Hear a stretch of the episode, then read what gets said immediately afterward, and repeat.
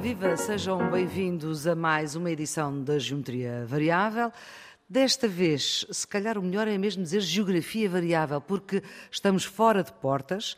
Hoje descentralizamos, porque o IPRI, o Instituto Português de Relações Internacionais da Universidade Nova de Lisboa, está em Óbitos a fazer um curso de verão. Como sabemos, este instituto é presidido pelo nosso residente fixo, Nuno Severiano Teixeira, e este curso de verão fala daquilo que nós aqui no Geometria falamos todas as semanas, que é de política, política com P maiúsculo, como o Nuno gosta de dizer, e de crises, passamos a vida a falar de crises, neste caso de policrises em vários uh, continentes. Portanto, estamos uh, aqui no Geometria Variável, hoje talvez Geografia Variável, Nuno Severiano Teixeira e Carlos Coelho. Estamos no Museu Municipal de Óbidos e agradecemos à Câmara de Óbidos todas as facilidades e foram bastantes para podermos aqui gravar esta emissão do Geometria Variável, gravada como sempre à quinta-feira, já depois do almoço.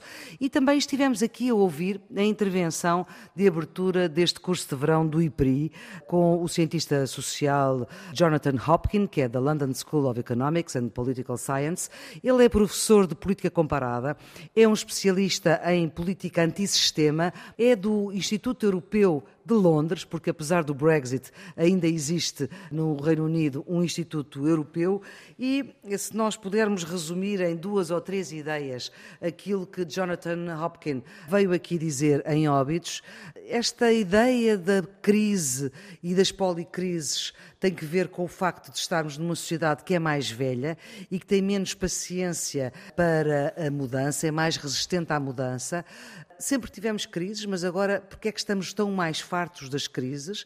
Depois, Jonathan Hopkins também falou da democracia e de partidos vazios, é uma das especialidades dele, ele estuda até o financiamento dos partidos, e que os partidos têm que perceber que têm que responder àquilo que as pessoas querem e transformar ideias em políticas.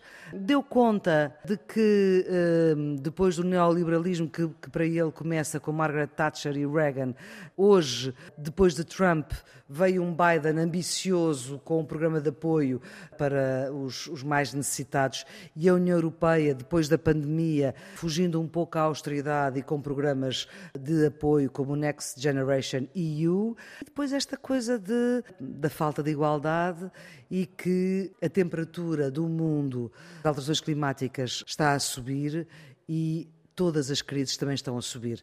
Nuno, é difícil arranjar respostas para, para sair das crises.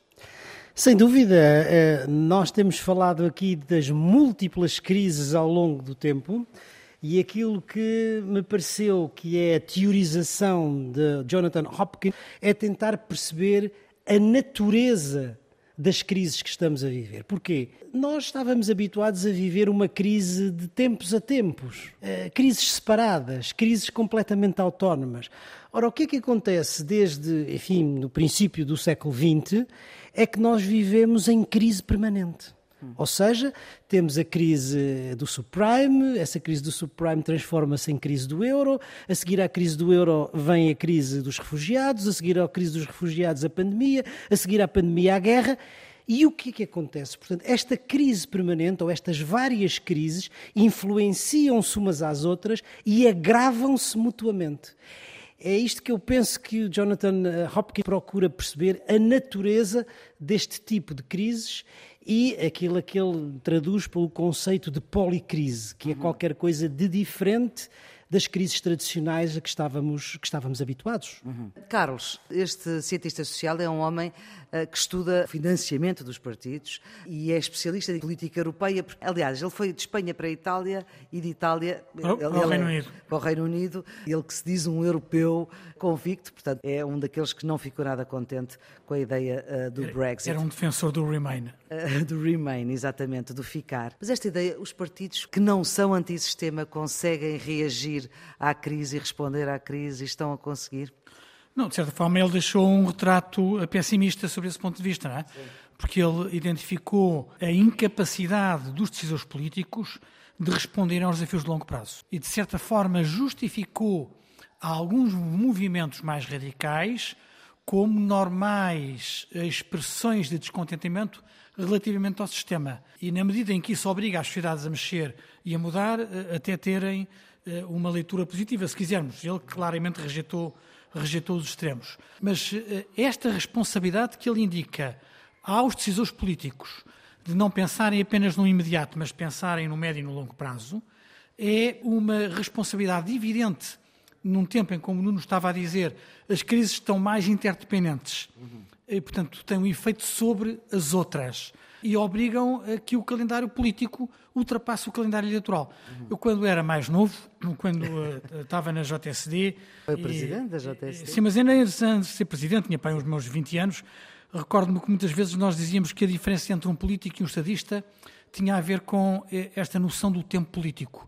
Porque o político tomava decisões a pensar nas próximas eleições, e o estadista tomava decisões a pensar nas próximas gerações. Hum. E eu acho que é isso que se obriga hoje uh, os dirigentes políticos a serem mais estadistas e menos políticos. Isto é, pensarem mais nas próximas gerações e menos nas próximas eleições. Não vou fazer a maldade de perguntar como é que são os nossos políticos. Vamos para o nosso, uh, para o nosso menu de hoje, que aliás cruza em absoluto com aquilo que acabámos de falar, porque um sinal da policrise, de crises de sinais contrários e contraditórios, é aquilo que temos visto mais do que uma vez nas ruas de, de Paris e de cidades à volta, a arder. Ficamos sempre atónitos, porque é uma coisa que nos eh, impacta.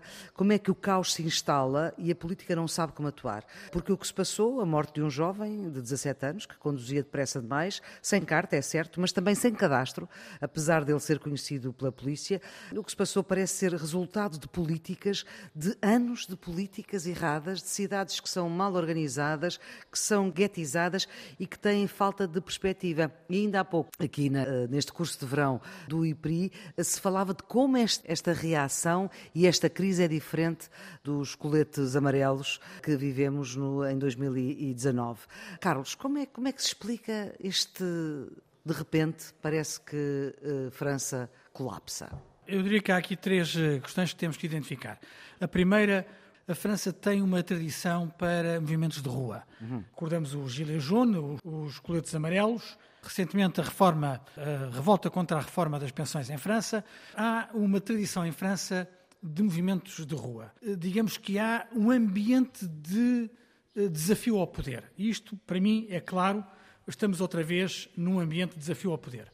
Segundo, há o aproveitamento oportunista. Portanto, há correntes políticas que querem o caos, que eh, querem desafiar o poder em França, que querem combater o presidente Macron e qualquer pretexto é uma oportunidade para exercerem a sua discordância e, em alguns casos mais radicais, para exercerem a violência, porque há aproveitamento violento e injustificável também neste, nestes distúrbios. E em terceiro lugar, há um problema que é um problema da relação das forças policiais em França com as minorias.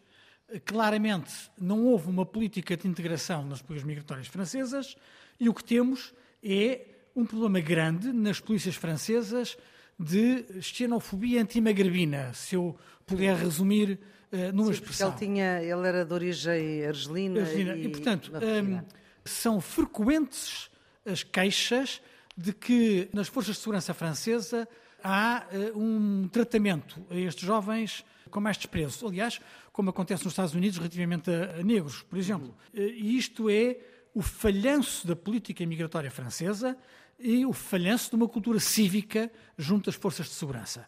É uma situação que é lamentável. A França é um país fundador da União Europeia, capital dos direitos humanos. Uhum. Nós desejaríamos que a França fosse aqui um bom exemplo uhum. e não um mau exemplo. Uhum. Cá está, nós estamos fora de portas, estamos em óbitos por causa do curso de verão eh, do IPRI e agora ouvimos aqui o sino aqui a tocar. Nuno, França é também falhanço de políticas de organização da cidade que não integram as pessoas, que formam guetos, que põem uns de um lado, outros do outro? É certamente, é certamente. Quer dizer, há aqui essa dimensão que o Carlos acaba de dizer da relação entre as forças policiais Sim. e eh, os cidadãos da periferia, um estudo recente de sociologia urbana mostrava que um jovem da periferia tem 20 vezes mais probabilidade de ser parado pela polícia do que um jovem do centro da cidade. Uhum. Isso também dá um indicador deste problema. Mas eu acho que, para além disso, há aqui alguma coisa de mais profundo. Ou seja, parece que a sociedade francesa vive sob um barril de pólvora que de tempos a tempos explode. Explode. Ou seja, há, há como que uma malaise, um mal-estar transversal na sociedade em que pretextos de natureza diferente originam o mesmo tipo de violência desproporcionada. Quer dizer, podem ser as pensões, podem ser Sim. os coletes amarelos, pode ser a violência policial imediatamente há uma explosão de violência, de violência urbana que, enfim, é, é difícil de, de explicar sem ser nessa perspectiva global, intersetorial Agora, talvez os motins mais parecidos na sua origem com estes tenham sido os de 2005, no tempo do presidente Jacques Chirac, uhum. era ministro do Interior, lembrem-se, Sarkozy. Nicolas Sarkozy. Que, aliás, tomou uma série de medidas que depois foram interrompidas e provavelmente isso está Estado também relacionado. Que era uma coisa que, é, que foi pedida agora e que Macron não quis fazer. Agora, a Maria Flor estava a dizer, e eu, e eu, e eu concordo, há uma diferença destes motins relativamente eh, aos anteriores. Primeiro, há uma diferença na idade dos atores. Dos protestantes. Dos protestantes. Aqui são jovens com menos de 18 anos. A média das idades dos 3.400 detidos é de 17 anos. Uhum. Significa que há miúdos com 13 e 14 anos envolvidos nisto. Portanto, isso é uma diferença muito importante relativamente ao anterior. O que levou, aliás, o Ministro do Interior francês a dizer que os pais têm que ser responsáveis pela destruição que os filhos. Eh, Exata, exatamente. E isso não caiu nada bem. Há outra, outra diferença que eu acho que vale a pena assinalar, que é o facto de a expansão destes motins foi muito mais vasta um rastilho, muito mais rápida. Um rastilho. Porquê? Primeiro, vai do norte ao sul, ou seja, não é só em Paris, vai de Lille até Marselha, e é de uma rapidez Marselha é cá embaixo, Marselha é no sul do Mediterrâneo. Sim. Porquê? Por causa do uso das redes sociais. Portanto, as redes sociais potenciam extraordinariamente a velocidade. Mas as redes sociais também atuaram no tempo do, do Gilet Jaune, não é? Sim. Ah, Gilet Jaune, sim. sim. mas não... Em 2005 não, não em 2005. Sim, em 2005. Aí foi telemóvel, SMS. Bom, exatamente. Agora, há aqui também uma alteração importante relativamente às técnicas utilizadas pelos amotinados. Ou seja, há uma sofisticação do método da violência urbana. Primeiro, o uso do mobiliário urbano, coisa que não se fazia. Segundo, o uso de barreiras móveis contra a polícia. Terceiro, o uso dos projéteis pirotécnicos que causam imediatamente. É fogo de artifício, não é? Eles Sim, usam fogo de artifício exatamente. contra. Contra, digamos, as técnicas tradicionais da polícia. E há aqui um outro elemento que eu acho que, que a mim me tocou: é antes eles atacavam basicamente lojas, bancos, Sim. edifícios comerciais. Agora não. Agora são as lojas, os bancos e edifícios comerciais, mas são dois outros alvos muito significativos. Símbolos de poder político, pois. esquadras, municípios, uhum. Casa do Presidente de Câmara e equipamentos sociais. Centros de saúde, escolas, bibliotecas, transportes, ou seja, coisas que servem aos mais desfavorecidos. E, portanto, há aqui, de facto, uma alteração qualitativa que eu acho que é muito significativa. Isso leva-me a pensar, é, é, a pensar, eu tenho dúvida, não é? Uhum. Mas o que para mim me parece mais importante na diferença é a natureza do movimento. E a natureza do movimento em dois, em dois sentidos. Primeiro, não é um movimento de natureza política não é um movimento que invoque questões religiosas. Discutem muito acesamente os franceses se é identitário, se não é identitário. Para mim há uma coisa que é clara, é que é uma violência sem objetivo. Ou seja, é a violência pela violência. É a violência é a pela... Porque, porque, nós sabemos que, por exemplo, no Gilet Jaune, o que é que, o que, é que estava por trás do Gilet Jaune? Uhum. Sabemos que porque é que os protestos das pensões tinham um objetivo. objetivo. Aqui nós não sabemos. É, como diz o caso, é a raiva pela raiva, portanto, é uma violência nihilista. E isto é diferente do que se passou anteriormente. E a outra coisa é a inexistência de liderança a inorganicidade do movimento que torna as coisas para as forças de segurança muito mais complicadas. E para a política também, porque política... como é que se arranja respostas para quem não, não faz pergunta, não é? É que estamos a fazer, do ponto de vista do terreno, estamos a ter técnicas sofisticadas dos protestantes, vamos dizer assim, contra técnicas tradicionais da polícia. Uhum. E do ponto de vista político, temos um movimento sem liderança, portanto, impossível de institucionalizar o conflito, o que significa que o poder político não tem interlocutor. E como não tem interlocutor, não tem negociação. E isto é, de facto, completamente. É a negação da política. Exato.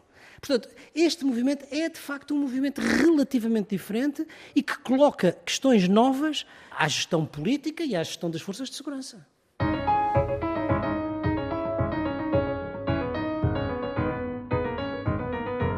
Cá, em dia de greve dos médicos, o presidente já está recuperado da sua quebra de tensão, ao que tudo indica. Não é desta que morro, foram as suas palavras para o Primeiro-Ministro eh, ao telefone, o que de certa forma denota também o normalizar das relações entre ambos. Mas o que é certo é que Marcelo Rebelo de Sousa há alguns dias estava menos interventivo e quem sabe aguardar-se para um Conselho de Estado que parece que toda a gente se esqueceu, mas que vai acontecer este mês e que ainda não tem data marcada. Quase uma semana de pausa da intervenção pública do Presidente da República, depois de ter estado na cerimónia em Pedrógão Grande Grande e do anúncio de no próximo 10 de junho, quando se fizerem os 50 anos do 25 de Abril, no 10 de junho em Pedrógão Grande, vão ser lá celebrados. Nós aqui no Geometria Variável demos conta de que o Governo, o Presidente da República, líder do maior partido da oposição, estavam todos a dizer o mesmo uh, sobre os juros. Houve quem não gostasse nada deste bloco central alargado em vésperas de Conselho de Estado.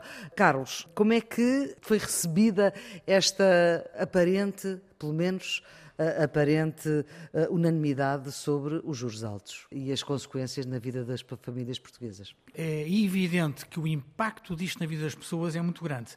Esta semana, a DECO fez um exercício com a Euribor a 12 meses, na base de um empréstimo de habitação de 150 mil euros. E com um empréstimo de 150 mil euros, a prestação da casa vai subir este mês 262 euros. Portanto, a subida de 262 euros. Agora, imaginamos o impacto que isto tem em famílias da classe média. É que têm que pagar mais 260 euros por mês Mas, para cumprir o imposto. Fora o que já pagaram a mais até agora. Exatamente, fora o que já pagam. Hein? E para quem tem 150 mil euros, há créditos é, Muito superiores. Maiores, claro. é, é disto que estamos a falar. É, é, é desta consequência na vida das pessoas. O certo é que houve muitas críticas ao facto de se ter criticado este aumento dos juros constante. Eu acho que, aliás, as críticas foram erradas. É bom criticar eh, quando, uhum. quando, quando há razões para isso. Eu acho que nenhuma posição está acima da crítica e, portanto, quem considerou que era necessário ou que era razoável criticar esta quase unanimidade tem todo o direito de o fazer. Hum. Economistas, banqueiros, etc. Alguns dirigentes políticos caíram uh, no exagero. Por exemplo, houve quem criticasse a senhora Lagarde e considerasse que ela tem que vir ao Parlamento Nacional dar explicações. Tem o Bloco de Esquerda, por exemplo. É um absurdo total, é uma patetada, porque a governadora do Banco Central Europeu não responde perante os Parlamentos Nacionais, responde perante o Parlamento Europeu num debate que está organizado uma vez por ano, obrigatoriamente, e quatro vezes por ano a pedido dos grupos parlamentares ou do Banco. O que nós deveríamos estar, se calhar, a pedir era aos nossos deputados europeus, sobretudo aqueles que sentam na Comissão de Economia e que têm mais ligação a estas matérias, saber o que é que eles vão perguntar à senhora Lagarde e que pressão é que vão fazer sobre o Banco Central Europeu da próxima vez. Mas exigir que ela venha ao Parlamento Nacional é um disparate, porque ela não vai a nenhum dos Parlamentos Nacionais. Quer dizer, não. Eu acho que é perfeitamente legítimo expressar discordância relativamente à senhora Lagarde, como é perfeitamente razoável esperar que a senhora Lagarde seja fiel ao mandato que tem. E como nós dissemos há uma semana, aquilo que a senhora Lagarde tem de fazer é respeitar aquilo que está nos tratados. E, de facto, nos tratados está que a inflação é uma prioridade. Neste momento, a inflação média na Europa é três vezes superior àquilo que devia, àquilo que devia ser. Apesar de em Portugal continuar a dar sinal de Portugal que... está um bocadinho melhor do que a média europeia, uhum. mas ainda assim continua muito acima da média europeia. Ah. Só a Espanha é que está abaixo dos 2%, Sim. não é? Não, não. Parece-me que as declarações da senhora Lagarde e depois as reações dos responsáveis políticos em Portugal são relativamente naturais, quer dizer, cada um está a fazer o papel que lhe está cometido, não é? Agora, e não foi só em Portugal, em outros países se passou a mesma coisa. É, é, que é preciso ter um sentido de proporcionalidade. Conta peso e medida. Conta peso e medida, um sentido de proporcionalidade, um sentido de bom senso. Para quê? Pondo as coisas que são complexas de uma maneira muito simples. É possível controlar a inflação sem provocar uma recessão económica? Esta é que é a questão. É preciso ter conta peso e medida no aumento da taxa de juro, porque obviamente isso vai pesar nas famílias e nas empresas, sobretudo nas pequenas empresas, podendo inclusivamente ter efeitos eh, de crise não só económica, mas também social, com reflexos uh, do ponto de vista político. E eu vi já algumas uh, reações de pessoas avalizadas com reconhecimento e que já tiveram responsabilidades, como é o caso do Dr. Vitor Constâncio, uhum. dizer, aconselhar alguma prudência no aumento das taxas de juro. E é isso que é preciso. Foi isso que, em momentos anteriores, o Presidente Mário Draghi fez na, na, crise do euro, enfim, noutro contexto completamente diferente, mas é preciso haver bom senso, não ser fundamentalista e perceber que as decisões monetárias têm também efeitos económicos e sociais. Uhum. E eu acho que é isso que, que, que tem que ser feito, não é? Agora, o que me parece que nós vamos ter é se o Banco Central Europeu persistir de uma forma muito continuada neste tipo de aumento, que isso tenha de facto esses efeitos económicos sociais, parece-me que o que vai acontecer é que os governos vão ter que tomar medidas no sentido de minorar as crises económicas e sociais. Ou seja, fazer exatamente o contrário daquilo que a senhora exatamente, disse. Exatamente, aumentar alguns salários, fazer controle do crédito, e, e, medidas que, que minorem o efeito recessivo e as consequências sobre as famílias e as empresas. Não, eu não posso estar mais de acordo com o Nuno, porque quem ganha mais com a inflação em Portugal é o Estado. O orçamento do Estado tem tido um superávit na ordem dos milhares de milhões de euros, eh, porque com a inflação a subir, aumenta a coleta fiscal e, portanto, Sim. aumenta o dinheiro que entra nos cofres públicos. Eu acho que é perfeitamente razoável que o Primeiro-Ministro faça coro com o líder da oposição e com o, Presidente da República a criticar as declarações da Sra. Lagarde, mas era expectável que o Governo fosse mais proativo nesta linha que o Nuno estava agora a defender. Uhum. E, portanto, o que eu me parece mais razoável era uma baixa de impostos. Sim. Porque as medidas que o que governo... acho que só vai acontecer em 2024, para o orçamento de 2024. As medidas que o governo está a defender de, de vez em quando, dar um, umas ajudas às famílias uhum. e fazer injeções monetárias, são soluções que se esfumam no mês uh, a seguir a, a, essas injeções monetárias. Uhum. O que seria desejável era uma política mais estrutural, que eu acho que deve passar por uma redução da coleta fiscal, uma redução dos impostos, de forma a devolver às famílias o dinheiro que o Estado está a recolher a mais. Não, eu acho que o Governo, eh, dependendo, digamos, da, da, da medida que for, for, sendo tomada pelo Banco Central Europeu, terá certamente que eh, atalhar esse tipo de efeitos económicos e sociais. E eh, tem vários instrumentos à sua disposição, sabendo-se que isso tem sempre um efeito sobre o erário público. Não é verdade? É sempre aumento de despesa. Portanto, ele terá que ser doseado em função das disponibilidades para não pôr em, em causa as contas públicas, não é as verdade? Contas as certas, contas certas. Não é? Não é? Mas acho que é inevitável, porque se o Banco Central Europeu persistir este ano e no próximo neste, neste caminho, acho que vai ser muito difícil não sim, fazer. Ela disse que está a aumentar em julho e em setembro. Sim, Vamos ver. Sim, sim. Sim, temos no curto e no médio prazo um cenário de, de aumento das taxas.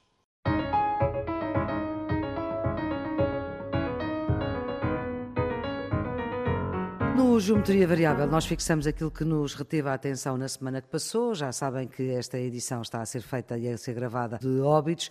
Nesta semana foi inevitável não dar conta de que um antigo ministro voltou ao Parlamento para se sentar na quinta fila. E é sempre assim, quando se volta com um estatuto um bocadinho diferente dos outros 230, vai-se para a quinta fila. Claro que isto só acontece com os deputados do Partido Socialista e do Partido Social Democrata, porque são os únicos partidos que, pelo menos até agora, enchem as filas do hemiciclo até, até à última fila. Pedro Nuno Santos voltou a ser deputado e só é citado no relatório preliminar da Comissão Parlamentar de Inquérito da TAP, porque consta da lista daqueles que foram ouvidos. Numa frase, este relatório que foi elaborado pela deputada socialista Ana Paula Bernardo, numa frase, não há interferência política na gestão da TAP, não há prova disso, mas ainda assim, e vale a pena também dizer que este é um relatório preliminar, ou seja, não acabado e ainda não votado, portanto, ainda nada foi decidido sobre isto. Aliás, também não é por acaso que o Presidente da República e o Primeiro-Ministro dizem que só falam depois deste relatório uh, ser uh, votado. Tem é a marca d'água do PS, que é a maioria, mas aquilo que a minha memória alcança de quase 30 anos de acompanhamento regular e atento e cotidiano dos trabalhos parlamentares é que uma comissão parlamentar de inquérito é sempre o resultado de uma maioria. Aliás, tudo no Parlamento é sempre resultado de uma maioria. Talvez as únicas comissões parlamentares de inquérito que foram mais consensuais foram aquelas que se relacionaram com a banca, a do BPN, não esquecer a do BPN, e depois a do BES.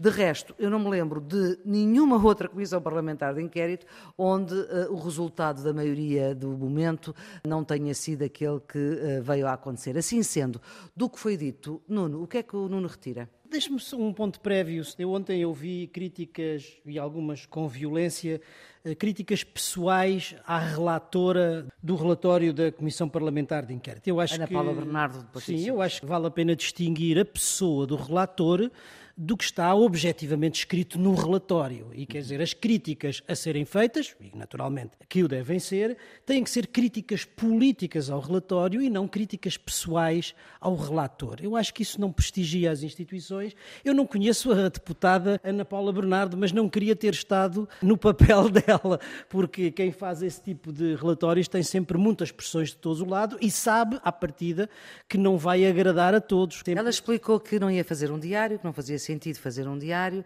e que tentou cingir-se ao objeto da Comissão, que era a gestão política da Sim, está bem. Feita esta, esta nota, que eu acho que é de justiça à relatora, não tenho experiência parlamentar e muito menos de, de comissões de inquérito, mas parece-me que aquilo que é suposto que o relatório de uma comissão de inquérito tenha é aquilo que se passou uhum. na comissão. Quer dizer, o que tem a ver com o que tem a ver com o tema do inquérito e o que não tem a ver com o tema do inquérito, que é o que acontece na maioria do tempo nas comissões de claro. inquérito, não é verdade?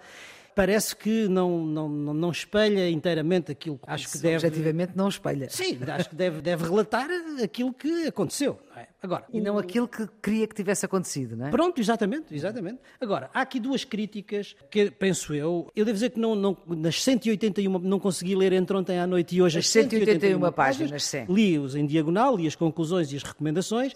As 13 recomendações. E parece-me que há aqui duas razões pelas quais o relatório foi, foi criticado. Primeiro, aquilo que não diz. Sim. Ou seja, pelas suas omissões. Não, não fala no SIS, não fala no Pedro Nuno Santos, não fala uh, na, na, na despedimento da CEO. E depois a outra daquilo que diz. Ah. E, basicamente, o que é criticado é porque desculpabiliza, desresponsabiliza o governo da indemnização da engenheira Alexandra Reis. Acho que há ali uma parte que me pareceu bem, é que acho que até é pedagógico. Aquelas recomendações são pedagógicas, acho que o governo e as empresas devem lê-las, porque não lhes fazia, não lhes mal, fazia nenhum, mal é? nenhum. Agora, hum, para mim, Maria Flor não foi grande novidade. Sim, ou seja, não estava à espera de coisa muito diferente. Não estava à espera de coisa muito diferente. Lembram-se que eu disse aqui no Geometria Variável, desde a primeira vez que falámos deste processo, que as comissões parlamentares de inquérito têm um tema, Uhum. Mas esse tema normalmente é um pretexto que se torna instrumental para a luta política partidária entre o governo e a oposição e entre os partidos políticos. E, portanto, muitas vezes, quando se torna instrumental, o processo torna-se mais importante do que a substância. E é muito difícil, como a Maria Flor acabou de dizer, que haja consenso relativamente ao relatório final. O que Sim. é que isso significa? significa... Ah, havia relatórios alternativos, houve comissões que tiveram vários, não é? Sim, mas quer dizer, já nós sabemos que não tem consequência política e isso resulta. Eu também estou de acordo consigo. As, as, comissões de inquérito sobre a banca foram relativamente diferentes claro. de todas as outras. Porque as responsabilidades políticas Exatamente. eram Exatamente. também. E, portanto, eu não estava à espera de muito, muito mais. Eh, e o Carlos estava à espera de coisa a... muito diferente. Eu percebo quando um diz que não é possível a Ana Paula Bernardo, como relatora, agradar a todos. O problema é que ela não agrada a ninguém. Nem ao PS. Não, nem ao PS. Não, não, eh, não há nenhum partido parlamentar das oposições que concorde com o relatório. O próprio Partido Socialista, através do coordenador na Comissão Parlamentar de Inquérito, admite apresentar propostas de alteração. Portanto, percebeu que se foi longe demais, que este é um relatório de branqueamento, que não tem credibilidade os sindicatos, todos que vieram ao público, zurziram no relatório. Não votam o relatório. Um sindicato disse esta semana que o relatório tem demasiada ligeireza, falta de rigor, omissões e inverdades. E diz que houve muita política e pouca TAP. Sim. E a verdade é que O relatório é um relatório de é bran- verdade. O relatório é um, é um- é um relatório de branqueamento. Eu já não vou comentar parte das omissões pela, pela razão que o Nuno disse. Porque, de facto, houve algumas coisas que aconteceram no âmbito da Comissão Parlamentar de Inquérito. Eu acho que a relatora, se tem que concordar com alguma coisa com a relatora, acho que a relatora tem razão quando diz que um relatório não é uma, Um diário, com certeza, isso não é. E, portanto, há acontecimentos que centraram a grande parte dos trabalhos que eu admito que não tivessem Relevância para o relatório. pormenor em que eles foram abordados, relevância para o pormenor, mas tinham consequências para o relatório e essas foram completamente ignoradas. Agora, para não estamos a falar de cor, porque há, porque há uma crítica que o Bloco de Esquerda disse que o país assistiu a uma comissão parlamentar de inquérito que não está no relatório. Porque, de facto, hoje em dia, a evidência pública de que se passou lá dentro, como há a transparência dos trabalhos, não houve sessões à porta fechada, até a iniciativa liberal que considera este relatório uma obra de ficção. Portanto, houve críticas eh, muito, muito fortes. Agora, vamos ver caso a caso. Primeiro, a indemnização por despedimento da Alexandra Reis. As conclusões dizem que a responsabilidade é da antiga CEO e ponto final. Bem, mas nós já sabemos que houve WhatsApps trocados entre o ministro Pedro Nuno Santos e o seu secretário de Estado, dando concordância ao processo. Portanto, ignorar o envolvimento político nesta matéria é uma fraude. não é? Sobre o processo de sancionação, nada de relevante no relatório. David Neilman sai da TAP com um cheque de 55 milhões de euros. O relatório limita-se a apontar que o valor não foi consensual. Pois isto não. é uma coisa fantástica. Mas isso de facto não foi, não. Sobre a tutela política, nada de concreto. Sabemos hoje que houve reuniões de preparação de audições parlamentares entre o Governo e a Administração da TAP, que havia um contacto permanente entre a tutela e a Administração, e até temos um ex-administrador da TAP, Diogo Lacerda Machado, que assumiu na Comissão Parlamentar de Inquérito que foi alvo de pressão por parte do Estado de Estado, Souto de Miranda, para votar contra o orçamento da transportadora. Olha, o que é que a relatora diz isto? Diz que isto foi uma situação excepcional e isolada que prova, vejam bem o raciocínio. Portanto, temos um, um embaixador que diz que recebeu um telefonema do Secretário de Estado interferindo claramente na gestão da empresa para votar co- contra o orçamento. Ela diz que, ao contrário, permite concluir que a norma era efetivamente a da não ingerência. Ele diz, está, está escrito no relatório. Portanto, há uma denúncia concreta e ela diz que o que se prova ao contrário é que isto não era a norma. assim. Bem, isto é uma coisa fantástica. Não há nenhuma palavra sobre as circunstâncias de injeção de mais de 3 mil milhões de euros dos contribuintes, que, que ao final de contas podem ascender a muitos mais. Não há nenhuma palavra sobre as circunstâncias de decisão de avançar com a privatização destas circunstâncias. Portanto, o relatório está de facto cheio de omissões e é um relatório de branqueamento. O relatório só tinha uma preocupação: era dizer que não havia nenhuma responsabilidade política na atrapalhada da TAP. E isto está dito e vai ser aprovado com a maioria do Partido Socialista. Agora, qual é a credibilidade disto? É nula. É nula. É mau para o prestígio da Assembleia da República e das comissões parlamentares de inquérito. E as ilações políticas que António Costa disse que São ia tirar fáceis. fim? São fáceis, não há nenhuma, não há nenhuma ilação política a tirar de um relatório que não aponta consequências nenhumas. O que o Carlos está a dizer só me dá razão.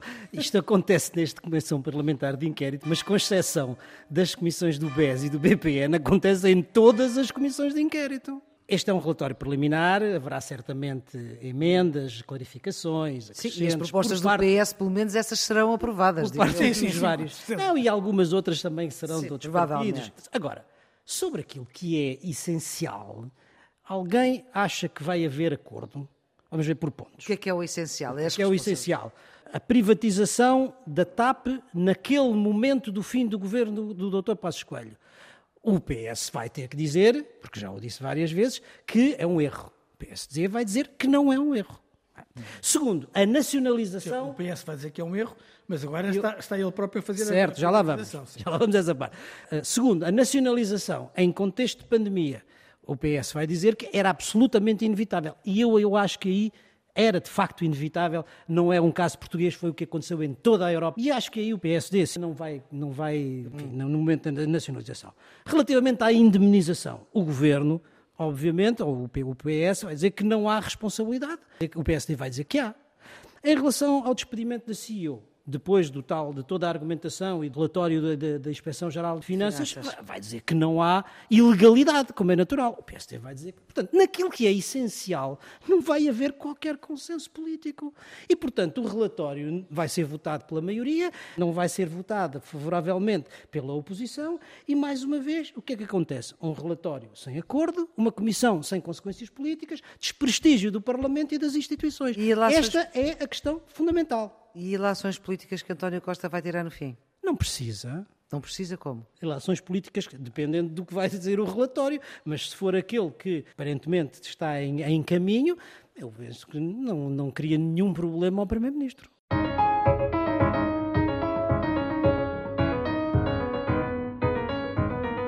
Vamos para os redondos, bicudos e quadrados e vamos começar hoje pelos bicudos. Carlos, qual é o seu bicudo? Vai para os efeitos das alterações climáticas que são cada vez mais evidentes. Para percebermos isto, o ano passado, o recorde da temperatura média mundial foi no dia 24 de julho.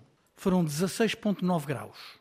A temperatura média, Média, média, no mundo foram 16,9 em 24 de julho. Nós ainda não estamos no final de julho, princípios de agosto, onde estas temperaturas eh, são, são mais altas. E nesta semana tivemos, na segunda-feira, um valor mais alto do que estes 16,9.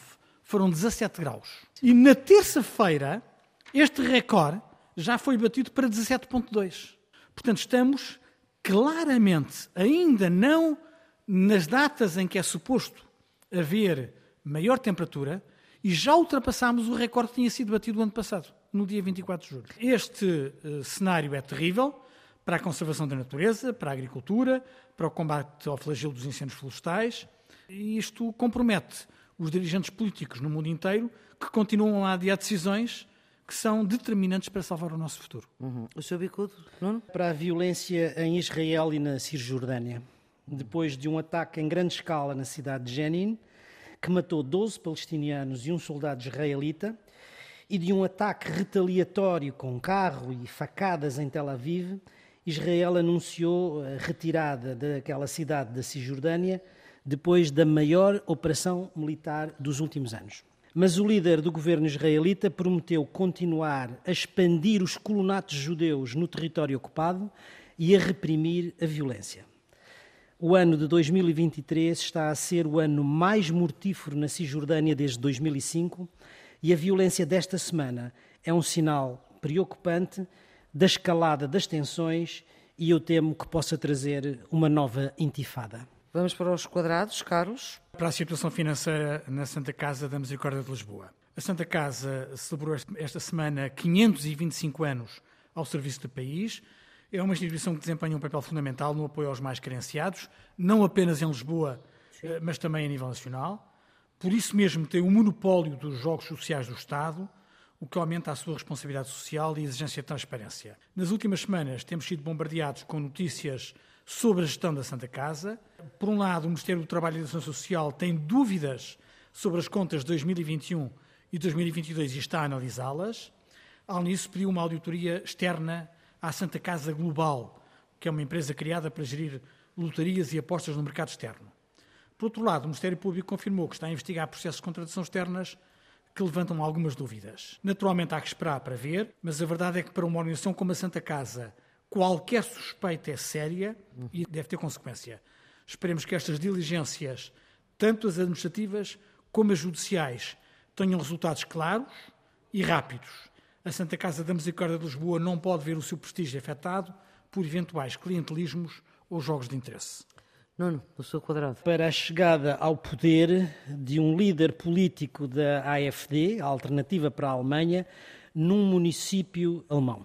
Há dias, eh, Sonberg, que é um dos municípios mais pequenos da Alemanha, foi manchete na imprensa internacional porque se tornou o primeiro município na Alemanha a ser governado pela extrema-direita. Apesar de haver uma certa normalização enfim, da extrema-direita, que vai ocorrendo na Europa, a eleição de Robert Sesselman, assim se chama o novo presidente da Câmara, não deixou de fazer os, uh, soar os alarmes na Alemanha e o receio no resto da Europa. Uhum. Uh, Carlos, o seu redondo. Para o regresso dos debates quinzenais com o Primeiro-Ministro à Assembleia da República.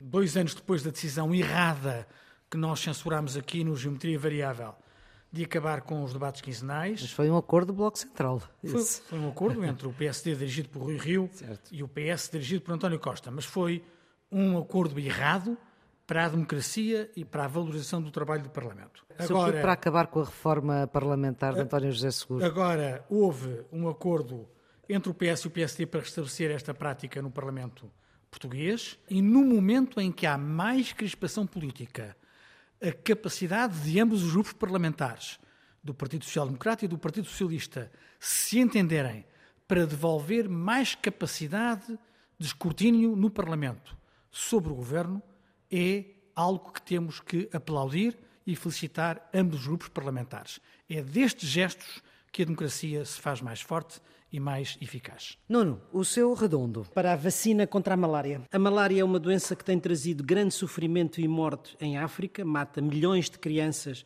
com menos de 5 anos. E após anos de investigação e de, da sua aprovação pela Organização Mundial de Saúde em 2022, vai agora entrar em produção e será distribuída em 12 países africanos esta primeira vacina contra a malária. É uma iniciativa da OMS, Organização Mundial de Saúde, da Aliança Global para as Vacinas e da Unicef e promete salvar muitas vidas. Creio que é uma boa notícia. Pistas de fim de semana, Carlos, a sua? A minha vai para um livro chamado Como Fazer Frente a um Ditador. É de Maria Ressa, que foi vencedora do Prémio Nobel da Paz. Jornalista? É uma jornalista eh, que denunciou as intenções de Duterte e a violação de direitos humanos nas Filipinas. O prefácio é de Amal Clooney, que diz o seguinte: Quando pensamos em super-heróis, possivelmente não imaginamos uma mulher de 1,57m com uma caneta na mão. Mas hoje em dia, os jornalistas que atuam em países autoritários precisam de superpoderes. Esta mulher é notável, para lá de denunciar tudo que foram atentados aos direitos humanos de Duterte sublinhou a influência das redes sociais e particularmente do Facebook, recordando que também esta rede e a utilização que dela foi feita foi importante no Brexit, na invasão russa da Ucrânia ou no ataque ao Capitólio em Washington. E ela conta uma história notável em que ela está frente a frente com Mark Zuckerberg e diz Zuckerberg se ele tinha consciência que 97% dos cidadãos das Filipinas estavam no Facebook. Mark Zuckerberg olhou para ela e disse: Espera, Maria, onde estão os outros 3%? E diz Maria, na altura rime, ante o seu gracejo, oco. Já não lhe acha assim tanta graça. Hum. Como fazer frente a um ditador, a luta pelo nosso futuro, um livro que vale a pena. Nuno, a sua ideia para este fim de semana? Bem, as noites quentes de verão eh, convidam a sair à noite e a minha sugestão vai para o Festival ao Largo. Traz a música e a dança ao largo do Teatro Nacional de São Carlos. Já vai na sua 15ª edição, sempre com a qualidade que nos vem habituando. Este ano, ao longo do mês de julho, vamos ter Brahms, Gershwin, Kurt Weill e as canções de grandes cancionetistas como Edith Piaf ou Marlene Dietrich.